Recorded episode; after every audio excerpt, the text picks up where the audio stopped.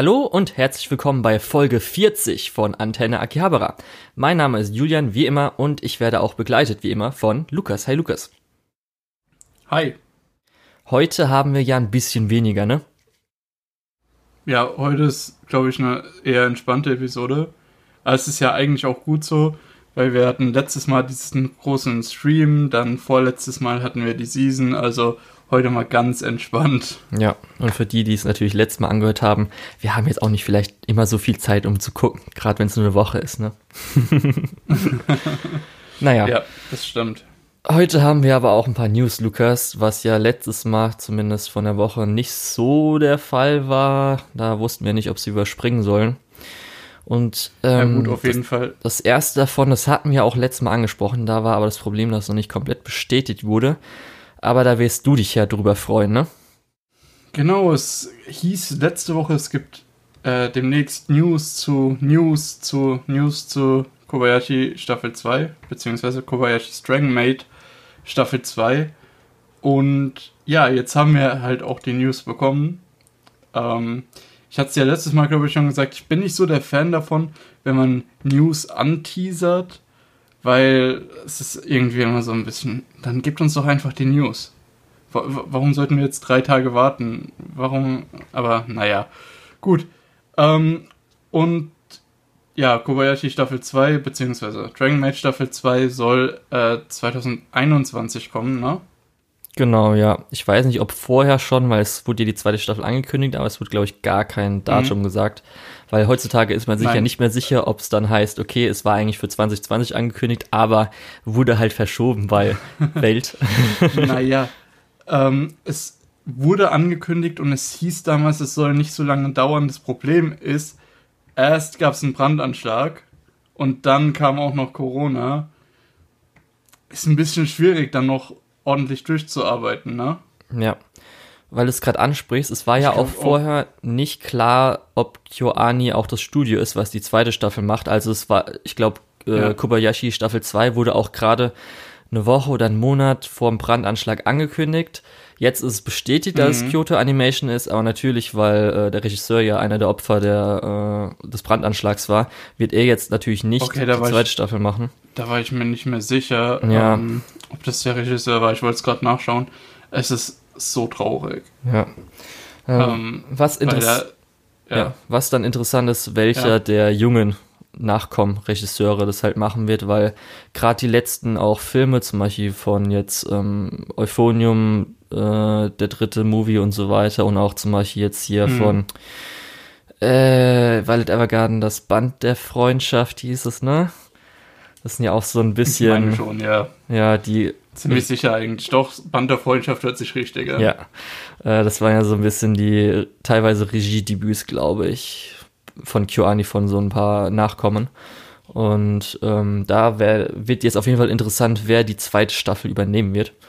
Ja. Und mehr gibt's auch ja. nicht. Außer das tolle Visual, wo auch alle schön ihre Maske tragen, aber das kann man jetzt schlecht. Das finde ich so, das ja. finde ich so cool, dass dieses, diese zwei Visuals einmal äh, ganz normal und einmal mit Maske. Das fand ich cool. Das ist ein netter Touch, auch gerade für so, so schwierige Zeiten, wie es ja aktuell ist. Ja. Ähm, sag mal, hattest du Dragon Maid Staffel 1 schon geguckt? Nein, Lukas. das habe ich letztes Mal auch schon gesagt. Musst Mann. du nachholen. Ja, ich weiß. Musst du auf jeden Fall nachholen. Ähm, gut. Okay. Dann nochmal eine etwas kleinere News, bevor wir dann nochmal eine große News haben. Und zwar äh, Kabukicho Sherlock ist jetzt bei KSM, ne? Genau, es wurde von KSM lizenziert. Da hatten wir, jetzt wieder die Frage, wann war das letztes Jahr irgendwann, drüber gesprochen in einem Simulcast, in der Season oder so.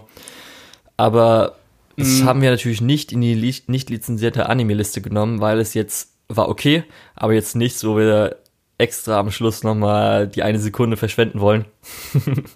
ja, ich habe vor allem ja. nur die erste Hälfte gesehen gehabt weil ich danach irgendwie zeitlich nicht mehr so dazu gekommen bin, ähm, weiter zu gucken. Und dann hattest du gesagt, ja gut, die zweite Hälfte ist jetzt auch nicht mehr so wild. Ach, hattest du die gar nicht fertig geguckt? Nee, ich habe, glaube ich, Episode 13 und dann, weil ja. du gesagt hast, ja, muss man sich nicht mehr unbedingt. Ich habe es nicht getroppt, aber ich habe es halt on hold gelassen. Ich weiß nicht, ob ich das noch weiter schaue. Ja, also es war wirklich die zwölfte Episode oder war die zwölfte, entweder elfte oder zwölfte, war halt das Highlight, die Climax. Ich glaube, es war sogar die 13. Okay, dann war es vielleicht sogar die 13 auf jeden Fall, wo und dann so, wow, wow. Und hm. ja, gut, danach kann man es eigentlich, das kann man so eigentlich gut als Ende stehen lassen, finde ich so weil der Rest dann auch so ein bisschen so. Habe ich ja richtig gemacht. Hm, komisch, okay. Ich meine auch, das war damals seine Empfehlung. Ja, dann bitte sehr, man kann sich auch noch mal gerne anhören, weil ich weiß nicht, ob äh, ich weiß nicht, findet man das so über Kabukichi Sherlock bei uns? Das habe ich glaube ich nie in die Beschreibung genommen oder hm. so, darum. Ja, ich hoffe mal, die meisten Leute haben uns damals schon gehört und suchen jetzt nicht extra nach. Aber das ist wieder sowas, was halt KSM irgendwie so dieses diese ich will nicht sagen komische Lizenz, aber schon so jetzt. Es ist schon eine komische Lizenz, kannst du schon sagen. Ja, das war ja auch, das ist Ding war sowas, ähm, was bei Funimation lizenziert war, bevor sie jetzt dieses Joint Venture mit allen Sony-Dingern von Funimation, äh, Wakanim und wie heißt nochmal das australische? Was? Dingsman, ähm, egal. Auf jeden Fall, bevor sie das ähm, gemacht haben. Das heißt, äh, das ist irgendwie noch weggeblieben und ja, gut, holt sich halt KSM, weil sie irgendwie Lizenzen brauchen, keine Ahnung. Ich habe gerade nochmal nachgeguckt. Ich glaube, das mit Kabukicho Sherlock, wo wir am Ende drüber gesprochen haben, also abschließend drüber gesprochen haben, war Folge 30, als wir den Rückblick zur Winterseason 2020 gemacht haben. Okay. Da müsste es gewesen sein. Falls es noch jemanden interessiert. ähm, wer nochmal sich so eine alte Folge anhören will. Ja, genau. In der Winterseason damals waren generell ein paar gute Sachen. Also, was heißt damals? Das war Anfang des Jahres. Das Lukas, so weit weg das ist damals. Wir, hatten eine ganze wir sind in der ganzen Pandemie gewesen oder sind immer noch. Ja, ja, ich wollte gerade sagen, es kommt einem so ewig weit weg vor. Ja. Äh, ja, okay. Gut, dann wie versprochen nochmal eine größere News und zwar Crunchyroll soll von Sony gekauft werden. Ja, beziehungsweise, beziehungsweise Gerüchte. Ja, AT&T. Ja, ja AT&T ja. will Crunchyroll verkaufen und Sony soll angeblich dann eine der Interessenten daran sein. Da haben wir schon mal drüber ähm, gesprochen, ne? Über das Ganze, wie alles aufgebaut ist mit Sony, AT&T, wer da alles drüber ist und so weiter, als, äh, Haben wir da schon so im Detail drüber gesprochen? Ja, als wir also doch... Also ich weiß, dass, dass zum Beispiel, ja? Als Anime on Demand doch, äh, beziehungsweise Kase, das ganze Viz Media Ding von Crunchyroll gekauft wurde und mhm. äh, Sony, habe ich ja gerade eben erwähnt, mit dem Joint Venture zwischen Funimation, Wakanim und Madman ähm, sich mehr oder weniger dann zusammengeschlossen hat. Das, da sind wir schon mal drauf eingegangen. Darum. Also mal schauen, ob, ob das so durchgeht, weil Sony hätte ja dann Funimation so den äh, und eben dieses Joint Venture mit Wakanim und so weiter, was eben bei uns ist, und Crunchyroll. Ist es dann schon Monopol? Kann man überhaupt von Monopol sprechen, wenn es um dieses Medium japanische Animation geht? Oder, na, muss man mal gucken. Ja. Ähm, aber im Endeffekt für uns Nutzer könnte es ganz positive Folgen haben, indem einfach äh, ja die Streaming-Dienste mehr oder weniger zusammengelegt werden und man nicht für fünf, sechs Dienste gleichzeitig bezahlen muss. Aber es kann sein, dass es dann auch wieder teurer wird. Ja, also ich muss sagen, Schwierig. Ähm, ich fand ja sogar ganz gut, als Crunchyroll ähm, Viz Media gekauft hat, so dass halt jetzt Kase und Anime on Demand unter ihnen sind, wahrscheinlich in Zukunft mal hineinfusioniert oder aufgenommen werden. Dass jetzt. Äh, ich, ich hoffe, dass sie das. Ja. Ich hoffe, dass sie das bei der Preiserhöhung irgendwo noch mit im Hinterkopf hatten, dass die das zusammenlegen können irgendwo. Ja, weil die Preiserhöhung war ja eh schon auch in den USA und so, darum wird es eigentlich nicht unbedingt. Ja, ich weiß, aber ah, der Service in den USA beziehungsweise das Angebot in den USA ist halt doch schon deutlich größer.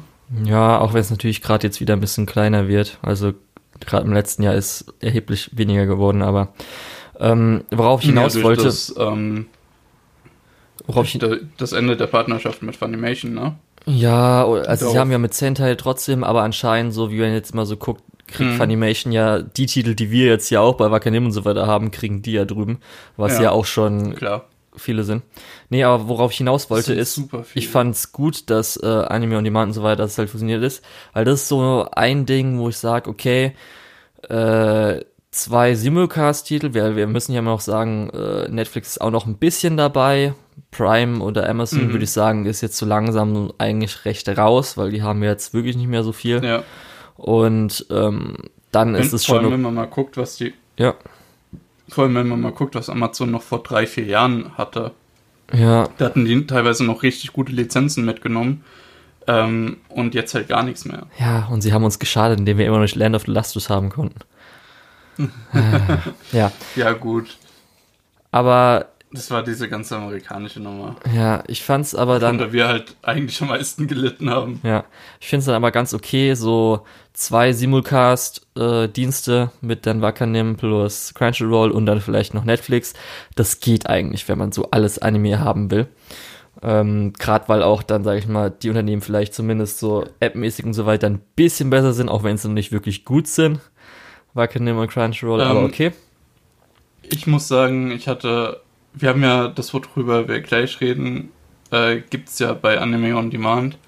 Und da haben sie es, da war es bei der letzten Folge so, dass die äh, japanische Version, also japanische Sprachausgabe, deutsche Untertitel, ab, äh, ab der 10-Sekunden-Marke Standbild hatte. Und das ist auch nicht weggegangen. Und da die Untertitel dort irgendwie noch hart reingecodet sind, konntest du auch keine Untertitel lesen. Und dann habe ich mir die letzte Folge mit, mit deutschem Dub angucken müssen. Also das, für das, dass ich da für jede Folge einen Euro bezahlt habe, war das schon, also da habe ich mich schon ein bisschen hart verarscht gefühlt. Ja. Und apropos das bei Amazon, äh, oder das bei Anime on Demand, das war auch, weil das zu der Zeit war, als Amazon, glaube ich, sich die ganzen Sachen geholt hatte, aber doch müsste, glaube ich, gewesen sein. Naja, ähm, aber wenn jetzt Crunchyroll darunter gehören würde, hätten wir zumindest in Deutschland eigentlich nur zwei Dienste. Einmal Netflix, was kein mhm. Simulcast-Dienst ist und auch eher auf ihre Originals setzt. Und dann das. Und das ganz Schwierige ist nämlich auch, wie das Ganze Einfluss auf dann die Industrie hat, weil ähm, man muss ja auch sagen, dass zumindest jetzt auch, weil ich es ja erwähnt habe, mit Netflix und die Originals und so weiter. Und das Sony Joint Venture hat nämlich auch in Bilibili, was ja der große chinesische Anbieter ist, äh, investiert, dass dann schon eine recht große Macht besteht, weil auch Sony natürlich Aniplex und so weiter dabei ist, äh, um auch Inhalte leicht zu beeinflussen, weil sie dann vielleicht irgendwie sagen, okay, wir wollen dafür für Isekai Geld ausgeben, weil das läuft bei uns in Diensten gut oder mhm. sowas. Also jetzt nur, weißt was ich meine? Weil sie ja dann zumindest ja. für die großen Streaming-Dienst, also aka Ausland einfach nur dieses Sony Joint Venture und Netflix vielleicht ist und es für zwei Anbieter dann vielleicht bisschen wenig äh, Varietät ist. Das wäre nicht so geil, fände ich. Aber mal sehen. Ich nee, kann mir aber, Fall. ja, ich kann mir echt nicht vorstellen, falls das äh, passiert, dass irgendjemand sagen würde, so, nö, ist nicht okay, sondern ich glaube schon, dass wenn Sony sagen würde, wir wollen Crunchyroll kaufen, dass es durchgeht, weil irgendwie interessiert die, glaube ich, nicht so, dass man in Anführungsstrichen Monopol auf dem Anime-Markt hätte, weil es gibt ja noch Amazon oder Netflix oder so und darum. Genau, das ist so ja. ein bisschen die Frage. Das hatte ich ja eingangs erwähnt. Ich bin mir nicht sicher, ob es da überhaupt sowas wie ein Monopol ja, geben Ja, darum, würde, ich glaube nämlich nicht, das ist das Problem daran. Fällt es, fällt es in den Markt Online-Streaming-Dienst, fällt es tatsächlich in den Markt Anime oder ist das irgendwie so äh, Medienimport oder sowas aus, aus Ja, ich glaube, da interessieren die sich auch nicht wirklich dann dafür. Ich, ich denke nämlich auch, dass das äh, ein bisschen zu, zu fein äh, maschig ist, über was man da redet. Und ich glaube auch nicht, dass da irgendwas monopolmäßig ähm, einschreitet. Ja. Gucken wir, aber es kann natürlich auch irgendwelche anderen äh, Interessenten bekommen. Außerdem kann es auch so passieren, weil das war ja genau hier mit auch ähm, Warner Bros. Games, was jetzt verkauft werden sollte, weil das gehört ja auch zu AT&T. Mhm. Ist ja das ganze Ding. Und da wollten sie jetzt auch, um ein bisschen Schulden äh, abzumachen, wollten sie ja auch Warner Bros. Games verkaufen, wo sie jetzt aber gesagt haben, dass sie jetzt doch nicht machen aber dafür halt die Sachen verkleinern. Mal gucken. Aber Leute, wenn ihr ein bisschen mehr als 1,5 Milliarden US-Dollar rumliegen habt, dann könntet ihr euch auch überlegen, ob ihr Crunchyroll kaufen wollt. Ich sag's nur. Kann okay. ja sein. Gut. Dann, das war's eigentlich an News, was so diese Woche gab. Also du hast noch irgendwas. Mm, nee, nicht so wirklich. Ich habe vorhin, glaube ich, noch irgendwas gesehen, aber es war nichts Großes. Ja, das meiste ist noch irgendwelche tollen Trailer, die man jetzt besprechen kann, ohne dass die Leute es sehen können. Ja, was natürlich auch immer so ein bisschen so, meh, nee. was ist, heute Mittag ist irgendein Trailer gekommen. Was war das denn nochmal? Das war auch irgendwas, was total Hype war. Ich weiß nur, diese. Also, also, egal. Also diese Woche war nur einmal von Wit, den ähm, Touren-Anime, der angekündigt wurde.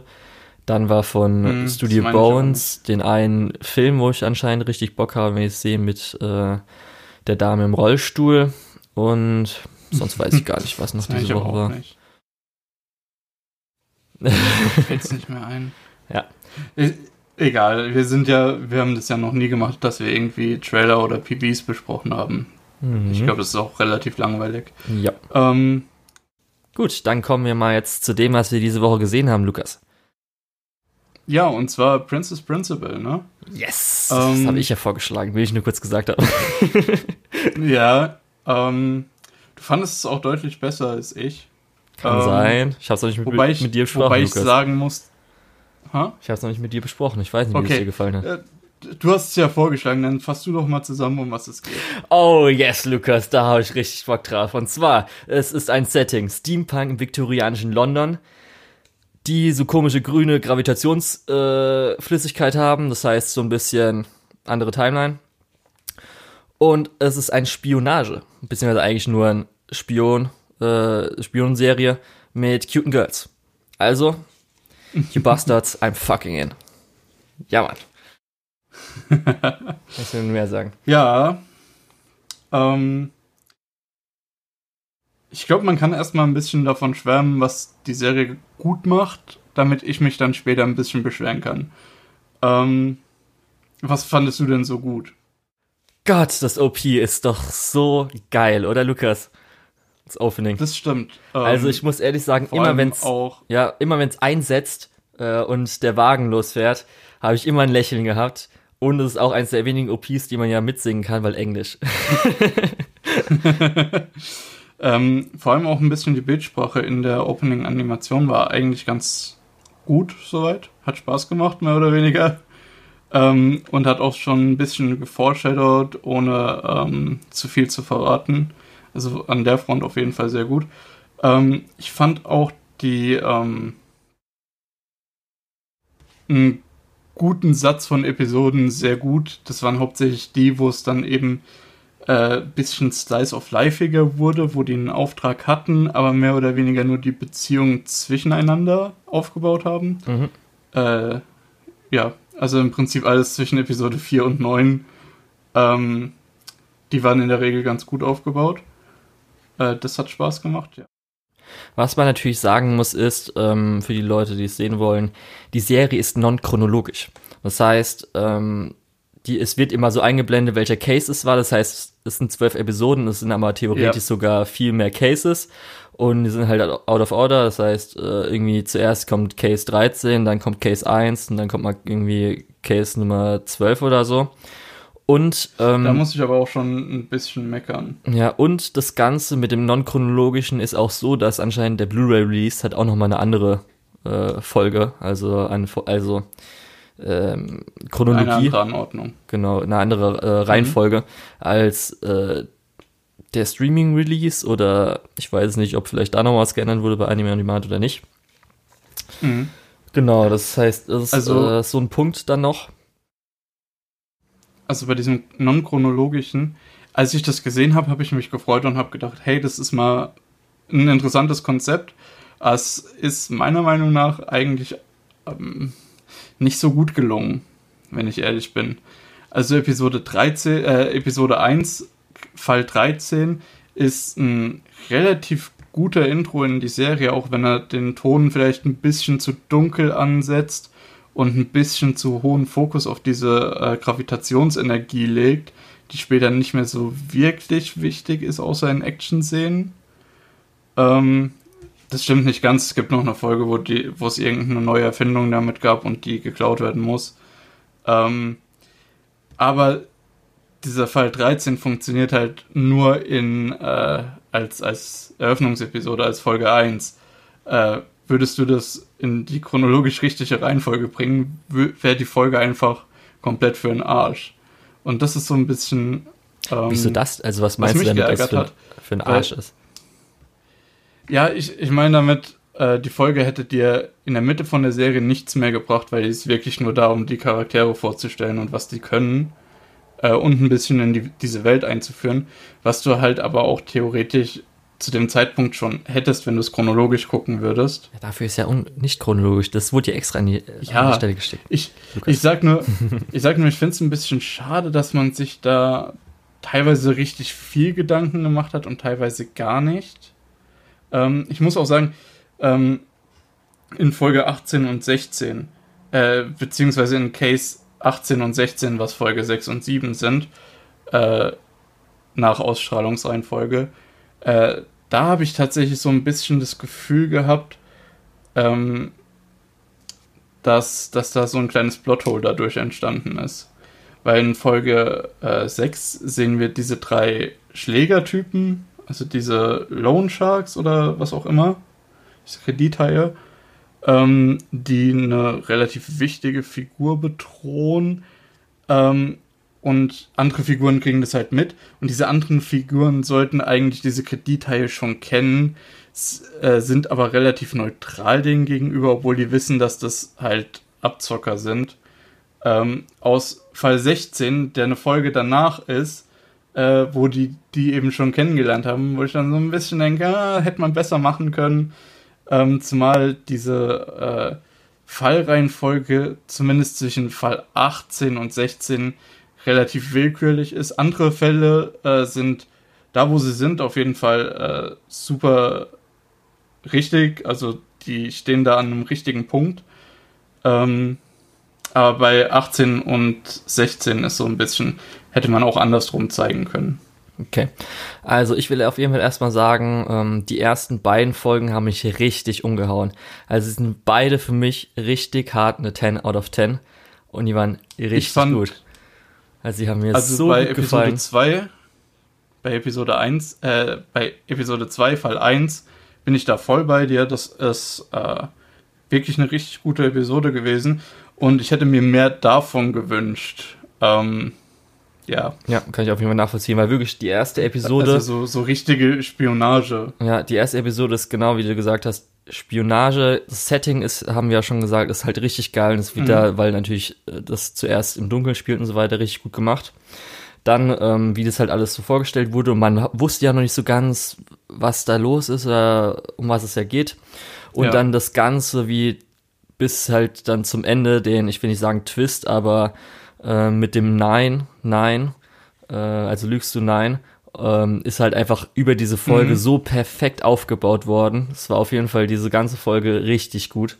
Und die zweite Folge hat mir dann umso besser gefallen oder hat mir dann auch richtig einfach fucking gut gefallen, weil das ja auch dann ähm, natürlich die Origin Story so ein bisschen gezeigt hat, aber da auch echt ein paar Überraschungen, speziell dann am Schluss nochmal der Twist mhm. und so weiter, wo man so, oh, also jetzt so für Spionagedrama, was vielleicht so kommt, oder halt so Spionage-Ding, ähm, mhm. cool. Aber du hast ja schon gesagt, speziell später wird es auch noch ein bisschen Slice of Lifeig, weil natürlich wir haben die Cute Girls, da müssen wir auch irgendwas machen. Ja. ja, aber also um das mal kurz aufzugreifen, was du gerade gesagt hast, ich fand die ersten beiden Episoden auch richtig gut, habe ich ja auch schon gesagt. Die erste Episode ist sogar richtig fantastisch, um ja, die kann man in so eine Serie reinzukommen. Auch ganz alleine aber einfach mal so diese Episoden nur anschauen, weil die echt richtig gut ist. Ja. Aber die, die Episode 1 hat für mich so das große Problem gehabt, äh, dass es eigentlich eine wesentlich düsterere Stimmung und eine wesentlich äh, ja, schwierigere Ausgangssituation, ein wesentlich dunkleres Setting äh, eigentlich ja angekündigt hat und dann ist es im Prinzip so ein bisschen Slice of Life. Aber ja, nur ein bisschen. Hat nur eine Hälfte. Die andere ja. Hälfte, da komme ich später auch noch dazu, was da so passiert. Ja. So, wow, what the fuck? Ihr und zeigt das? Howdy shit. okay. In Ordnung. Weil ich muss auch ähm, sagen, sie töten ja auch einfach ganz gut. Ja. Auch so. Das hatte ich aber eigentlich auch erwartet. Ja, naja, manchmal kann es natürlich auch also sein, dass es nette Spione sind, die nicht so viel machen, weil eigentlich, sie sind ja, wie sie oft ja. sagen, keine Assassinen. sie sind ja eigentlich nur Spione, Lukas. Ja. Ähm, ich muss halt sagen, also die ersten zwei Episoden gutes Spionage, dann kommt Haufen Slice of Life. Und dann haben wir in den letzten drei Folgen so ein bisschen politisches Drama, was so gar nicht gelungen ist, meiner Meinung nach. Okay. Ich habe auch nochmal. Dann, ja. Weil dann übernimmt eine Fraktion, die man vorher nicht nirgends gesehen hat, übernimmt auf einmal eine wichtige, einen wichtigen Posten, gibt einen anderen Auftrag, dann kommt noch eine Fraktion dazu, die nochmal was ganz anderes vorhat. Ähm, die man auch so noch nicht kennengelernt Sicher, hat. Man, wenn du jetzt so sagst, zwei Fraktionen, also du meinst ja einmal wahrscheinlich ähm, das Militär und einmal. Ich meine das Militär und? Äh, ich weiß nicht, wie was? die Kolonien oder was meinst du? Genau, die, Aber die Soldaten. Das hat man ja schon vorher in den vorigen Folgen so ein bisschen immer im Hintergrund mitbekommen. Jein. Ich fand, man hätte also ein bisschen. Unruhe und so weiter über Zeitungen über was sie sagen, dass sie sagen ja öfters mal hier aus Kolonien und so weiter und so fort. Ja, ja gut, okay. Ähm, das hätte man aber auch ein bisschen geschickter machen können. Ähm, ja, gut, wo war ich gerade? Ja, eigentlich glaube ich, du äh, hast ja gesagt, dass das am Schluss nicht so gut so. funktioniert hat. Dass, äh, das also für mich hat Drama. dieses, dieses politische Drama, diese politischen Verstrickungen haben für mich eigentlich überhaupt nicht funktioniert. Ähm, ich muss auch sagen, abgesehen von den ersten beiden Episoden hat auch dieses Spionage-Thema relativ schlecht funktioniert.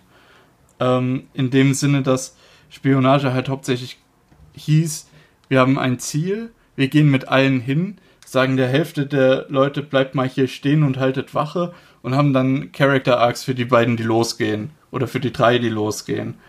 Ähm, so hatte ich auf jeden Fall das Gefühl oft. Mm. Ähm, außerdem sind so ein paar Sachen spionagetechnisch echt irgendwie ein bisschen blöd gewesen, weil ich komme nochmal auf Folge 7 zurück.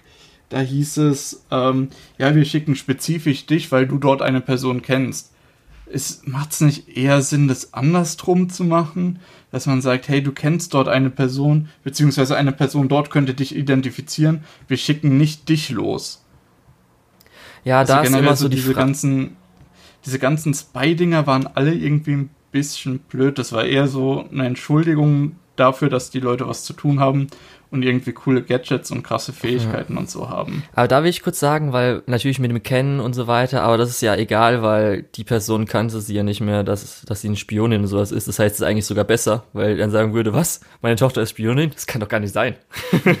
was labern sie da? Ja, nee, aber ah, der arbeitet ja mit der anderen Seite zusammen und hätte sie identifizieren können. Ja. Ähm, das ist halt Ne? Also ja, ich weiß, was du meinst, aber dann nee. ist es vorbei, ne? Ich sag's nur. Ja. Aber zumindest sie weiß ja auch nicht den, äh, also das ist ja auch ein anderer Name, den sie alles hat. Sie hat ja auch eine komplett andere Identität, das ist ja auch noch so. Aber. Jein. Ja, egal. Ähm, Aber ich weiß, ich darauf eingehen will, ist auf jeden Fall noch. Ähm, Character Design, Designs. Speziell die. Die sind gut. Ja, speziell die Missionsdesigns sind ja großartig. Mhm. Weil da stimme ich dir zu. Die, in der meisten Zeit sind sie ja dann äh, in der Schuluniform, die sie haben, aber halt die Missionsdesigns sind ja mal großartig, also wirklich. Äh, die Prinzessin sieht man ja nicht so oft in, in einem Missionsdesign, mhm. die ist anscheinend jetzt dann äh, für anderes, äh, in anderen Visuals hat man sie mal gesehen, aber zumindest Dorothy äh, sieht halt super aus. Dann natürlich ähm, Ange mit dem Hut und so weiter und auch wenn sie zum Beispiel ihre Maske mhm. drüber zieht, dann halt äh, Cheese mit ihrem japanischen Design und halt, es sind so Baggy Pants Immer oder sowas. huh? Sind was? so Baggy Pants, was sie anhat, Cheese. Mhm. So ein bisschen. Ja. ja. Und dann halt, ja, auch, äh, muss, muss ich dann auch sagen, dass Beatrice äh, ihr graues Ding, was sie da anhat, sieht halt auch echt cool aus. Welches graues Ding meinst du, die äh, dieses Stimmteil? Nee, nee, äh, also ihre du? Kleidung meine ich einfach. Ach so, das generelle Outfit. Ja, also ihr Missionsoutfit, Missionsoutfit, weil sie hat ja Ach so einen ja, komischen okay. grauen mhm. Mantel, mhm. der halt auch super cool einfach aussieht, mega stylisch. Ja. ja. Und das gefällt mir halt einfach richtig, richtig gut. Ähm, also ich muss generell sagen, Princess Principal ist für mich so eine äh, Serie, die macht entweder etwas super gut oder es funktioniert einfach gar nicht für mich. Ähm, ist ein bisschen schade, weil ich habe das Gefühl, die haben an vielen Stellen viel Potenzial liegen lassen. Okay. Ja. Also, es, ich verstehe, warum es einem gefällt. Also, ich verstehe auch, dass das echt ein paar gute Ansätze und gute Punkte hat. Aber so, so strukturell. Hm. Ja. Ich mochte halt auch. Wie, von, am, ja? am, besten ist, am besten ist eigentlich dieses Zusammenspiel zwischen den Charakteren. Ja, genau. Und dass das nicht mehr im Fokus gestanden hat. Dass auch. Ich muss hier äh, kurz. Sollte das eigentlich auch eine Romance-Story zwischen Ange und äh, der, der Prinzessin sein? Vielleicht, das ja, sind halt ne? die typischen Yuri Undertones, ne? Weil, ja, das, das wurde auch alles irgendwie angespielt, aber das hätte ich. Das ist so ein Thema, was ich gerne viel weiter entwickelt gehabt hätte, genauso wie die, die politischen Verstrickungen. Die hätte man auch viel weiter entwickeln müssen für mich, also dass, dass es mich abholt. Ähm, ja, das ist halt dieses ja, typische. Deswegen super schade, dass das, dass das eben nicht gemacht wurde. Ja, das ist halt das typische Anime-Problem, beziehungsweise am Schluss so, okay, Sequel. Und da muss man halt dann schauen, ob es dann genehmigt wird, wurde, wie auch immer. Und dann kann man das halt nicht, während ja. man schon die Serie macht, dann so komplett offen alles lassen, weil man sich denkt, okay, wenn wir jetzt nicht irgendwie Sequel machen können, ist halt auch ein bisschen schade für die Leute, die sich halt angucken. Ja. ja. Aber worauf ich jetzt eingehen wollte, weil du gerade gesagt hast von den Charakteren, weil auch die Charaktere sind ja einzeln einfach mal so super. Also, wer war dein Liebling? Sag's mir, weil ich kann es mir schon eigentlich ein bisschen denken, aber. Kannst du? Glaube ich, oder? Ich weiß nicht. Ich, ich glaube, ich bin da diesmal komplett gegen mein Muster. Okay. Weil ich finde einfach Beatrice super. Mit ihrem, äh, mit diesem Stimmding. Das gibt einfach so viele, äh, ja, gute Möglichkeiten. Ich fand auch, ihr Charakter war relativ weit entwickelt, durch das, dass sie halt auch eine der einzigen war, die wirklich von ihrer Vergangenheit äh, so erzählt hat, beziehungsweise wo das jeder wusste und wo jeder irgendwie damit was, was anfangen konnte. Und sie dann ja auch gegenüber von, von Dorothy zumindest äh, ja als, als äh, Brücke benutzt hat zu, zu ihren Problemen aus der Vergangenheit. Mhm. Ähm, Dorothy ist natürlich auch super. Ich finde die, die VA von Ange hat einen fantastischen Job gemacht. Oh ja. Weil sie zwischen den ganzen Stimmlagen hin und her wechselt. Ja, weil sie auch mehrere ich, andere Persönlichkeiten gespielt hat und so. Das ist halt perfekt für einen mhm. Voice Actor. Einfach so, oh geil. Es, ich, ich muss gerade auch kurz sagen, ich glaube, die drei, äh, Ange, Dorothy und, und Beatrice, sind irgendwo relativ nah beieinander von dem, wie, wie gut ich das insgesamt fand. Den, den Charakter, das Design und so weiter. Ähm, und Charlotte, also die Princess und Chise fallen irgendwie ein bisschen hinten runter. Ähm, die wirken im Vergleich sehr blass. Vor allem Chise bekommt eigentlich relativ viel Screentime, ist aber im Prinzip immer darauf reduziert, ja, das ist die Asiatin, ja, das ist die, die Japanerin. Und ich habe das Gefühl, sie hat nicht wirklich viel Charakter darüber hinaus. Und Charlotte bekommt halt, wie du schon gesagt hast, kaum Screentime und ist irgendwie so ein bisschen ja, würde ich die jetzt beschreiben müssen, würde ich sagen, ja, okay, sie ist nett und möchte ihrem, ihr Volk befreien, beziehungsweise die Situation für ihr Volk äh, verbessern. Und das war es dann eigentlich auch schon, was sie an Character Traits hat. Ja, und ich fand zumindest das, was am, am Anfang ein bisschen aufgebaut wurde und auch dadurch aufgebaut wurde, dass ja hieß, dass sie sich mega angestrengt hat, um äh, alle ihre Prinzessin-Aufgaben und so weiter zu erfüllen. Das heißt, dass sie auch viel Intelligenz hat und so weiter, dass dieses Intrigante, was man am Anfang hatte, weil gerade äh, in der Origin Story, sage ich jetzt einmal mal so, äh, ja. dass sie ja dann gut mit Angel zusammengearbeitet hat, um ihre Forderung zu stellen und dass sie weiß, dass irgendwie jetzt dann Control kann sie jetzt nicht töten oder und so weiter und so weiter, weißt du, was ich meine? Und dass das mhm. zum Ende hin nicht mehr so wirklich, dass sie halt äh, gut durch solche Intrigen und so weiter das Team voranbringen konnte. Ja. Fand ich auch ein bisschen schade. Das fand ich auch ein bisschen schade. Ja, aber beim Rest halt, ich muss ehrlich sagen, ähm, das hast du schon erwähnt, dass Anger einfach äh, auch mit den verschiedenen Rollenspielen, dass sie einmal hier so äh, hitzig, jähzornig ist oder dann äh, in der Schule immer dieses äh, bisschen hohlköpfige. Schon, ne? Er halt, genau, mhm. dieses, diese leichte Person, er hat es halt wirklich perfekt für einfach eine Voice-Actorin, dass sie da sich komplett ausspielen kann. Und auch so ist sie halt einfach, dieses Kudere-Ding ist halt einfach super. Also hat perfekt gepasst mhm. für gerade so eine Spionin oder so. Und ähm, Dorothy finde ich auch einfach so klasse, weil sie ist ja die femme fatale, die als 20-Jährige in der Highschool jetzt so ein bisschen ist. Ja. Aber sie ist, sie ist ein bisschen dorky halt. Macht manchmal so ein bisschen, oder? Gerade natürlich hat sie Ja, ja, du hast absolut recht, ja. Ja, sie hat das Typische natürlich ähm, auch, dass sie Alkohol trinkt, aber dass sie auch irgendwie immer Witze macht. Oder zum Beispiel dann in der Origin Story, wo sie dann irgendwie rauchen muss, kurz, aber eigentlich nicht rauchen und so weiter und hin und wieder mal so mhm. lustig irgendwas spielt. Das ist ganz äh, cool gewesen. Und halt sowas wie zum Beispiel, ich halte es nicht mehr aus, musste ich so lachen bei der Szene. Mhm. Ja, das wie war, sie auch aufgelöst das war wurde. Auch in, Gott. Das war auch in einer der, der früheren Folgen, wo ich auch, wo es, wo ich, da, das war glaube ich Folge 3, also der, der ja. Fall 2, wo sie dieses Flugzeug ausgeraubt haben, ne? Ja. Aber ah, da sieht man halt, was ich gemeint habe. Äh, Charlotte und Dorothy haben irgendwie was zu tun, sind in diesem Flugzeug ähm, und die sind im Prinzip einfach nur aus dem Weg geschafft worden, dass man äh, die Entwicklung der Beziehung zwischen Ange und Beatrice äh, verfolgen kann. Ja. Das, also das meine ich mit. Mhm. Es wird immer so ein Teil des Casts einfach weggeschoben, äh, bei denen siehst du überhaupt nicht, was die machen, um sich einfach auf andere zu konzentrieren wo ich mal, wo man dann auch sagen muss, warum werden die dann auf die Mission mitgenommen? Das ist teilweise so ein Ja, bisschen, weil natürlich aber auch jeder ja. hat ja seine Spezialfähigkeiten, die es eingesetzt werden müssen, Lukas. Ja, klar. Ja. Dann Beatrice, muss, muss ich ja sagen, war ich von Anfang an nicht so drüber. Ich fand zumindest die Fähigkeit richtig cool, dass die eingesetzt wird, weißt du? Dafür, also für ihre Fähigkeit fand ich sie cool, aber gerade weil sie ja am Anfang ja so ein bisschen so, wie nennt man das, ähm, dieses typische. Die hat so ein bisschen am Rockzipfel von, von Charlotte gehangen. Ja, ne? und dann so, nein, Prinzessin, wenn, wenn, nein, du bist böse ja. und keine Ahnung was, oder das darfst du nicht tun.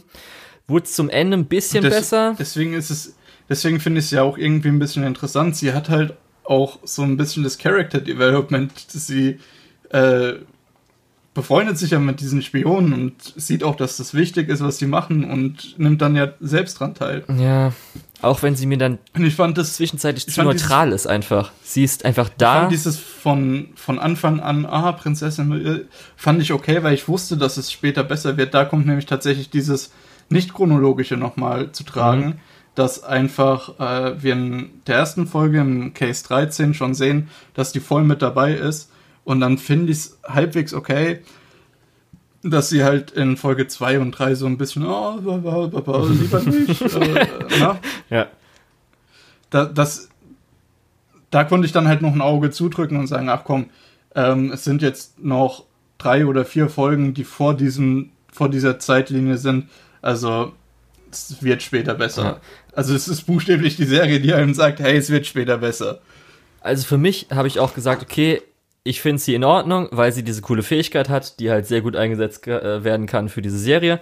Und dann äh, gab es ja auch die eine coole Szene, muss ich sagen, es war Beatrice für mich beste Szene, wo äh, sie mit dem Katana geköpft werden sollte. Und es nicht passiert, weil sie natürlich ihr Stimmversteller hatte. Und das fand mhm. ich eine richtig cool, coole Szene und richtig cool eingesetzt, dieses Character Design, sag ich mal so. Ja. Fand ich schon so, wow, oh, cool. Ja. Cheesy muss ich sagen, ich fand es eigentlich ganz lustig oder ganz cool, dass äh, sich die Japaner so ein bisschen selbst auf die Chip genommen haben mit Cheese halt mhm. als Charakter, weil sie ja, es hat ja schon angefangen bei der Delegation, die alle hier Dogesa gemacht haben, so voll übertrieben, nicht nur einer, sondern alle einfach mitten irgendwie so, vielen Dank, und zwar nicht nur einmal, sondern auch zweimal oder so. Immer. Ja. Immer eigentlich in jeder Situation. Ja, oder halt. Auch dieses, auch dieses Schwertkämpfer-Rachegetue ist ja auch so ein bisschen. Ja. Äh, ja, das wurde ja. ja aber ein bisschen schon eher äh, ernster genommen. Aber zum Beispiel dann die ganze Cheese. Genau. Die ganze Cheese-Folge, also wo es aus ihrer Sicht ist, wo es dann zum Beispiel auch um mit Natto oder halt irgendwie so Musikinstrument und sowas. Oder ja, insgesamt das ganze Ehre-Ding. ja, Ehre. Ja. Ähm, ja auf jeden Fall, ich, ich hatte irgendwie das Gefühl, Cheese ist, ist am blassesten von dem ganzen Cast geblieben. Nee, warte, die Prinzessin ist am blassesten geblie ge ge äh, geblieben, aber Cheese ist halt direkt dahinter so ein bisschen. Ich fand zum Beispiel, ähm, weil wir hatten ja von Cheese noch nicht so viel gesehen, sondern halt nur in der ersten Episode, dass sie halt dabei ist und halt der coole mhm. Katana-Spion ist. Und dann, äh, als sie natürlich im Zug aufgetreten ist, auch schon mal cool, weil wir es immer gerne mögen, eine Zugfolge, Lukas. Das fandest du ja. schon auch gut, oder? Äh, die Folge fand ich tatsächlich interessant, aber da muss ich später noch kurz was dazu okay, sagen. Die Folge war gut, ja. Und, Müssen wir nicht drüber reden. Ja, und ähm, dann, glaube ich, kam sie als nächstes drin vor. Und zwar haben sie ja mal äh, geübt, äh, jemanden zu verfolgen. Mhm. Und da fand hat man auch nochmal Cheese so ein bisschen Charakter auch so gesehen, weil sie ja sich verbessern wollte. Und da fand ich sie auch cool, aber das irgendwie so kam dann, weil sie haben sie ja versucht, dann zum Beispiel bei, bei der Wäschefolge und so weiter, das dann halt so zu machen. Das hat für mich auch nicht so ganz geklappt. Ja. Ähm, also bei dieser Verfolgungsgeschichte war es wirklich sehr interessant, dass, dass Bea da gesessen hat und oh, ich krieg das nicht hin. Und äh, dass Cheese neben dran sitzt, also ich hab's hingekriegt. Also, nee, du hast es nicht hingekriegt, du hast den, du wolltest den Verfolger umbringen. Wir haben von Anfang an gesagt, das ist gegen die Regeln. Wir wollen hier Spione sein und keine äh, Mörder. Ja. Und was mir gerade eingefallen so, ist noch wegen Cheese. Ich bin losgeworden. Ja, äh, die Bambusrohr-Szene war auch noch gut. Das ist ein Blabla. Okay, und was macht das? Hm. Gute Frage. ja, ja ähm, ich habe ja gerade schon gesagt äh, zu, zu der Zugfolge, ähm, da ist mir was aufgefallen. Und zwar, ich bin mir nicht sicher, ob das Cheese war oder dieser andere Typ. Es wird eine Tür mit einem Katana niedergeschnetzelt. Schnell, ja. Also, Schöne drei ja, Str Im wahrsten Sinne des Wortes, ne? Ähm, und dabei ist mir ein Soundeffekt aufgefallen. Ich habe gedacht, hä, der passt da gar nicht rein. Das hört sich an nach Fate Grand Order. Und dann habe ich geguckt, der, der Sound Director ist tatsächlich auch der, der für die komplette Fate-Reihe das Sounddesign gemacht hat, beziehungsweise Sound Director war. Also nicht die komplette Fate-Reihe, aber die Fate Stay-Sachen und, und Grand Order. Ähm, der hat aber auch für, für Jojo äh, das Sound Direction gemacht. Und ich fand es dann echt ein bisschen komisch und habe mich ein bisschen damit befasst. Und der hat auch in Jojo diese komischen Soundeffekte. Aber es passt irgendwie besser zu, zu so einem halb organisch, halb mechanischen, magischen Genie, den die Leute hinter sich beschwören, wenn der dann irgendwelche ganz seltsamen Soundeffekte hat, als zu so einer Tür, die niedergeschnitten wird. Also ja, da muss ich auch Ganz sagen. komisch fand ich das. Ähm, der Sound Director ist nämlich öfters mal auch ein bisschen kontrovers, weil ich glaube, der müsste auch für ähm, SAO verantwortlich sein oder auch, das ah, war, ich als ich hab's hier gerade nochmal auf. Ja, als zum ersten Mal, also, ist er, das ist auch der gleiche für Fate ähm, Apokrypha, oder? Kannst du auch nochmal kurz gucken? Ja. Ja. Weil da ja, haben sich auch noch SAO, äh, und SAO2 und Ordinal Scale und Elasticization ja, hat er auch gemacht. Da ist oft die Beschwerde, speziell nämlich hier ist ja dann der Katana-Kampf mit dem Klang-Sound. Also ja. das ist schon sehr so Klang, Klang, wenn Schwerter dagegen sind, was sich jetzt nicht für viele gut anhört. Und das Lustige ich, ich ist nämlich sagen, immer dieses, ja? dieses äh, dumpfe Klang, Klang, ja. was du gerade beschrieben hast, das passt halt zu so einem Kampf, wenn wenn selber gegen Lancer kämpft oder so. Dieses relativ breite Schwert von selber, da hörst du diesen Sound im Prinzip. Also du hast mhm. das Gefühl, es passt da rein. Aber Katana, die eigentlich eher äh, einen, helleren Ton produzieren müssen, weil die einfach auch total dünn geschmiedet sind, ähm, da passt es dann halt auf einmal gar nicht mehr. Also ich habe so das Gefühl, der hat ein bisschen eine kleine Sound Library. Ja, was ich nämlich dann erzählen wollte, ist, dass äh, bei Fate Apokrypha ist auch noch das Problem gewesen, dass die so ein bisschen, ich will nicht sagen übersteuert, aber halt so ein Geräusch, ja. wo es halt auf jeden Fall ist nämlich. Ja, das ist auch sowas, was mir aufgefallen ja, ist. Ja, das erste nämlich mal gewesen, wo das, ich dann Das war nämlich auch bei dieser Tür, wo es so übersteuert hat, wo ja. ich gedacht habe, what the fuck, so, so hört sich nicht an, wenn man Bündel Holzscheiben äh, auf den Boden schmeißt, ja. was ja im Prinzip das war. Wo ich die Diskussion zum ersten Mal mitbekommen habe. Und zwar war dann nämlich so unten drunter so beschwert, so, ah, hört sich doch nicht so an, so kacke und sowas. Und dann ging es immer so darum, okay, ähm, weil, weil dann irgendwie so, okay, was gibt's denn, oder wer ist ein guter Sound Director oder für irgendwas? Und dann gibt's öfters mal so Leute, die dann so schreiben, so, ja, äh, Jojo und so weiter. Und dann schreibt immer so einer drunter, das ist der gleiche Sound Director wie Jojo. Oh. Weil so, was, wie, wie kann das denn sein? Also, also, dieses, dieses komische, übersteuerte Geräusch passt, wie gesagt, meiner Meinung nach zu diesen Stand-Geräuschen ganz gut. Ähm, an vielen anderen Stellen halt nicht. Deswegen, ich, ich habe mich damit schon auseinandergesetzt. Ich habe so ein bisschen das Gefühl, ähm, bei ihm kommt es halt drauf an, was er macht. Und es gibt Sachen, die kann er gut und es gibt Sachen, die kann er nicht gut. Ähm, ja, der hat halt seine Sachen. Ja, wie, wie eigentlich will. bei jedem. Ey, Leute, uh, Human Condition und so. Ähm, äh, ja, genau. Also, ich glaube, Freunde werden wir nicht mehr. aber Ähm, ich, für mich ist es jetzt auch kein Grund, irgendwie den Sound von einer Serie zu kritisieren, ja. wenn er dabei ist, weil schlecht ist er halt auch. Aber gut, weil du gerade bei Sound warst. Ich habe ja schon gesagt, dass das Opening einfach mega großartig ist, aber Musik. Das Ending ist auch super. Weil ähm, der Soundtrack ist ja von. Jetzt ist wieder die Frage, wie es ausspricht. Ich glaube, es wird so ausgesprochen. Kajura Yuki, die ja unter anderem auch für alle möglichen Fate-Soundtracks und ähm, ja, ich wusste, dass das kommt. Ja, und ähm, jetzt war ich Demon Slayer, weil das hörst du sofort raus, Lukas. Wenn du die erste ja. Folge gesehen hast, hast du sofort, weil du es ja auch gerade eben gesagt hast, dass äh, der Sound Director auch seine eigene eigenen Samples immer hat. Das hörst du deswegen raus, weil sie auch so oft, sie hat diesen leichten Chor, den hörst du sofort ja. raus. Dann hat sie manche Glocken, weil ich habe ja auch schon gesagt, Demon Slayer, das Ending, was sie ja auch mit äh, kombiniert hatte, das fängt mit so Glocken an, die einfach eins zu eins aus dem, glaube ich, Fate Zero zweiten aus dem Opening ist. Müsste sein. Ja. Das, ist, und das hörst du auf jeden Fall komplett raus, dass sie, muss ich sagen, für mich ist teilweise schon so, dass sie sich recht ähnlich oft anhört. Und da muss ich aber sagen, dass zumindest das äh, Main Spy-Theme, es ja so ein bisschen jazzig ist, mhm. finde ich schon recht geil. Das muss ich schon sagen. Das, das stimmt, gefällt mir ja. richtig gut. Es hat so ein bisschen A-Team-Vibe, dass jetzt, jetzt geht so der Plan los, auch wenn es nicht so oft mhm. ist, dass sie so einen, sag ich mal, geplanten Plan haben. Aber das ist auch, das ja. ist halt das, was ich vorhin gemeint habe mit äh, diese Spy-Geschichten werden eher nach hinten geschoben, wenn es mal an die Action geht oder wenn es mal an die ans Character Development geht oder wenn's, wenn die Story einfach irgendwas machen muss, was was nicht unbedingt äh, spionagemäßig ist, dann wird ganz schnell vergessen, dass es eigentlich Spione sind. Ja, aber Lukas, ich weiß nicht, hast du dich schon informiert, was für Sequels es geben wird? Äh, ich habe schon geguckt gehabt, irgendwie ein Film soll kommen. Nein, Lukas, sechs Filme sollen kommen. yes. Oh. Und zwar ähm. möglicherweise mit sechs Filmen könnte der was bekannt vorkommen mit einer anderen Serie, die auch sechs Filme geplant hat. Okay, sagt ihr äh, nichts. Weil ich wusste am Anfang nicht, weil ich wusste noch, weil ich nicht, ja. Ich bin gerade okay. durchgegangen und äh, meine Anime-List führt im Moment nur drei Filme. Okay, und auf jeden Fall sind sechs Filme interessant. Geplant dass, ja. dass der zweite und der dritte dasselbe Artwork haben. Also schade, dass es da noch nicht extra was gibt. Ja, dauert halt noch. Und zwar, ähm, ich hatte natürlich, weil ich die ganze auf der Planned Watchlist hatte, deswegen vorgeschlagen, weil ich schon länger Bock drauf habe und natürlich mhm. wusste ich auch schon länger, dass Sequels angekündigt ja, ich waren. Ich hatte es ja auch auf der Planned Watch. Ja. Und ich hatte auch nämlich noch im Kopf, dass sechs Filme waren, aber dann habe ich wieder gedacht, waren es wirklich sechs Filme?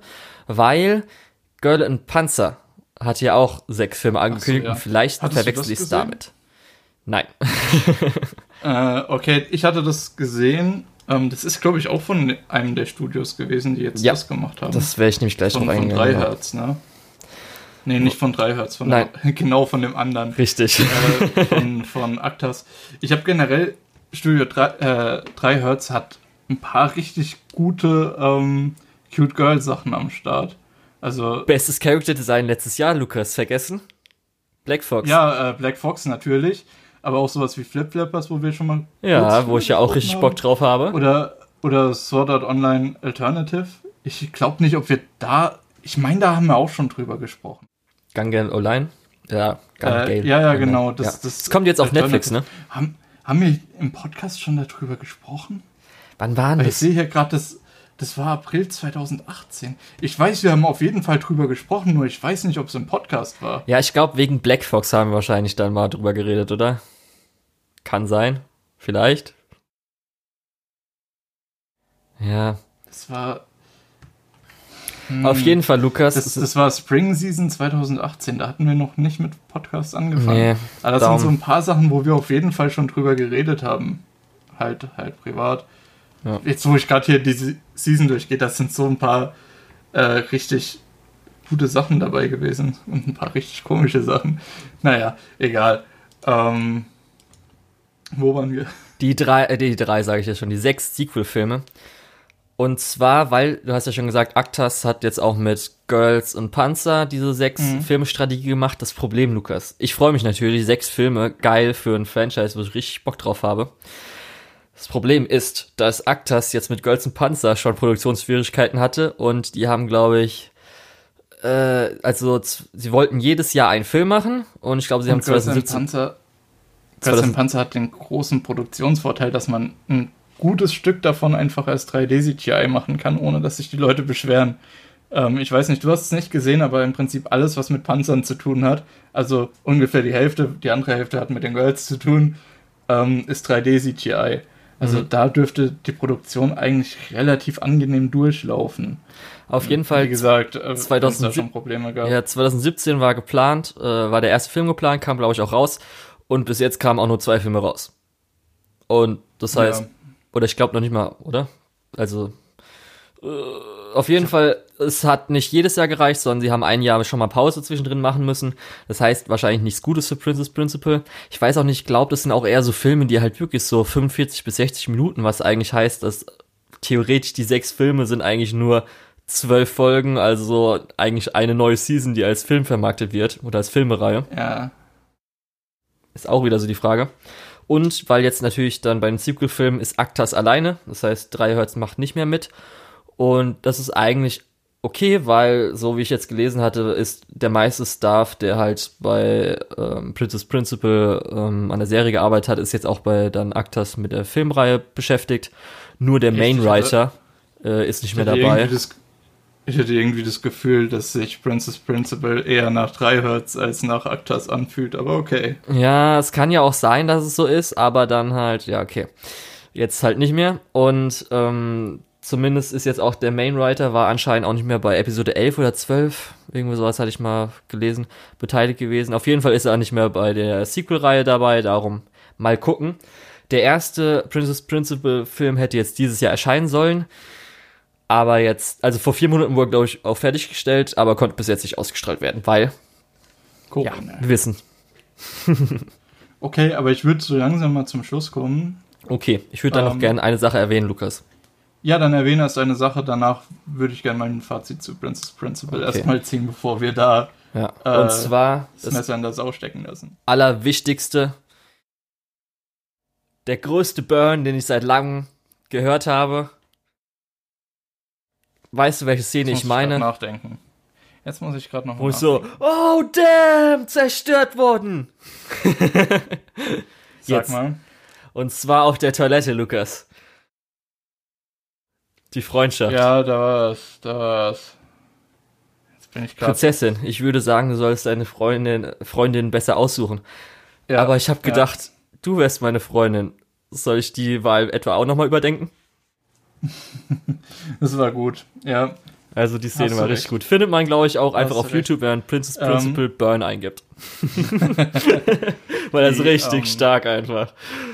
Damn, war der gut. Das, das war auch irgendwie interessant. Gegen Ende ähm, von der Serie, irgendwie in einer der letzten drei Episoden, kommt auch nochmal diese Tochter von dem obersten Richter irgendwie dazu und du denkst, ah, okay, jetzt könnte interessant werden und er macht die praktisch gar nichts.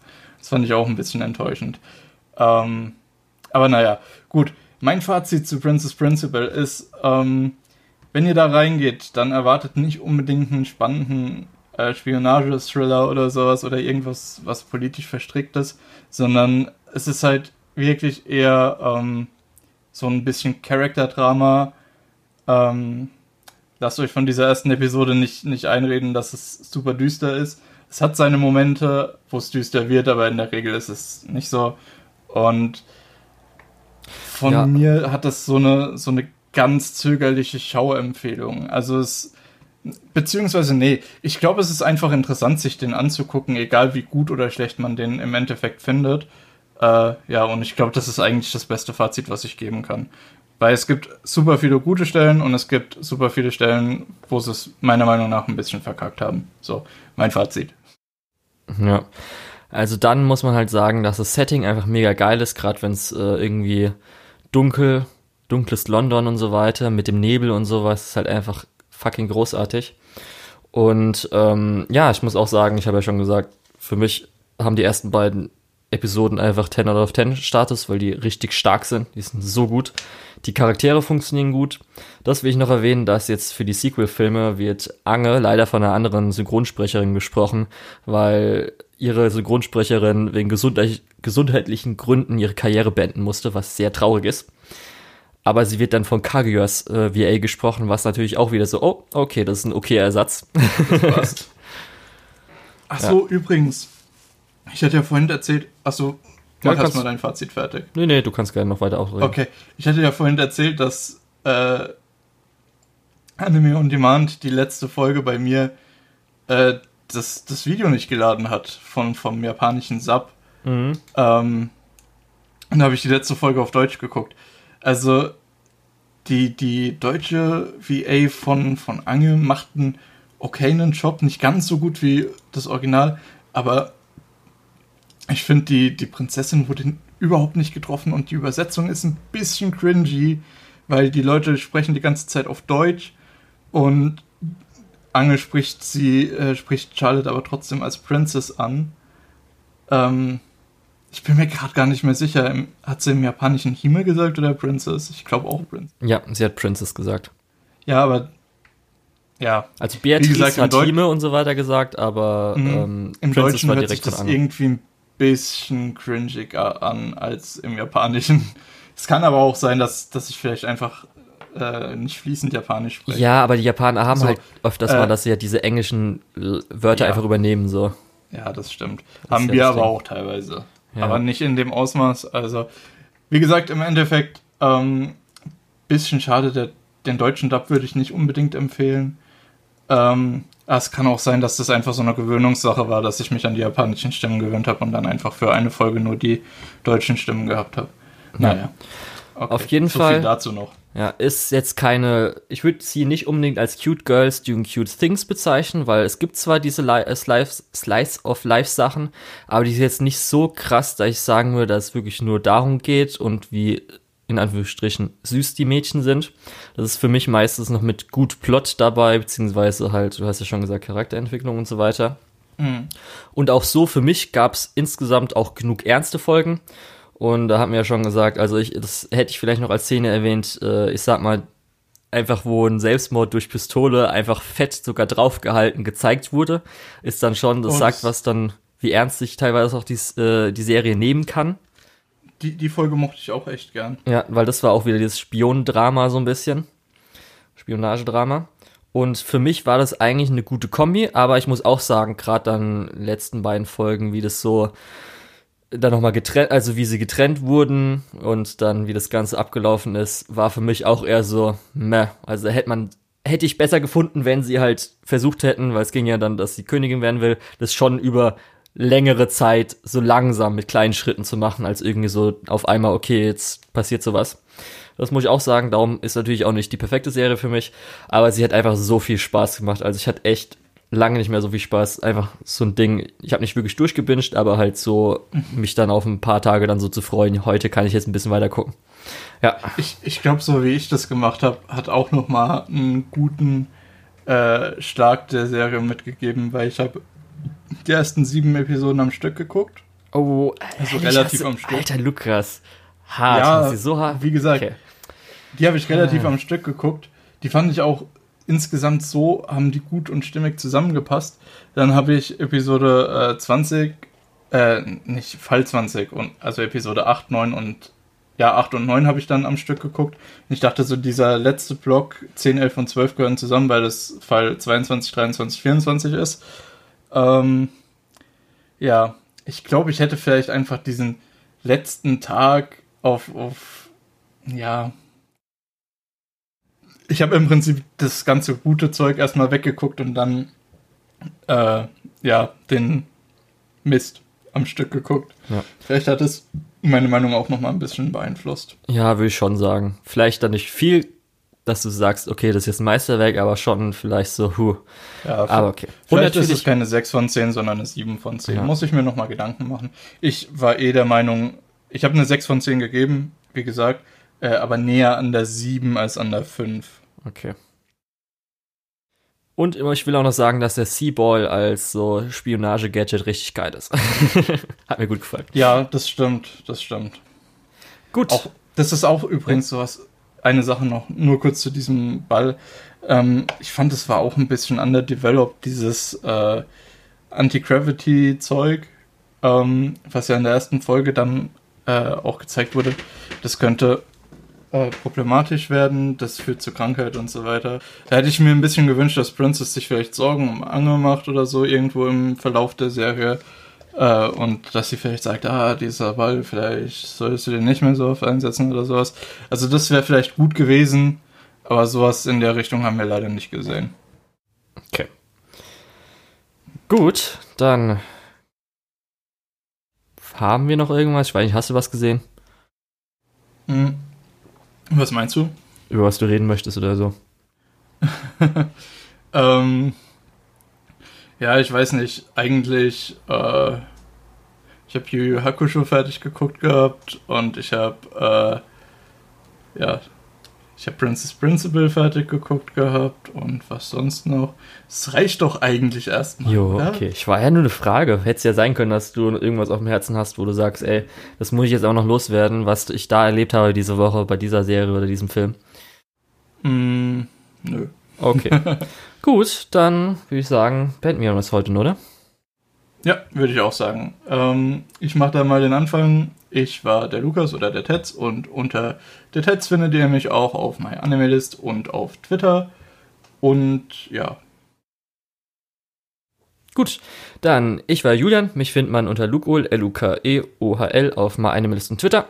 Und jetzt kommen wir zu nicht lizenzierten Anime. Die Schande der deutschen Lizenzierungslandschaft ist Hanazuka Iroha, Blossoms for Tomorrow, Bakano, Hyoka, Aria the Animation, Monogatari außer Bake und Kiso Monogatari, Natsumo Book of Friends, Pingu City, Kaji, äh, Kanji, nee, doch Kaji, Ultimate Survivor, One Outs, Land of Lustrous, Karane Kyokai Mirai Fukuin, Chihaya Furu 1 und 2, Initial D, Monster, Shinsekai Yori, der dritte Hibika Ophonium Movie und Promare.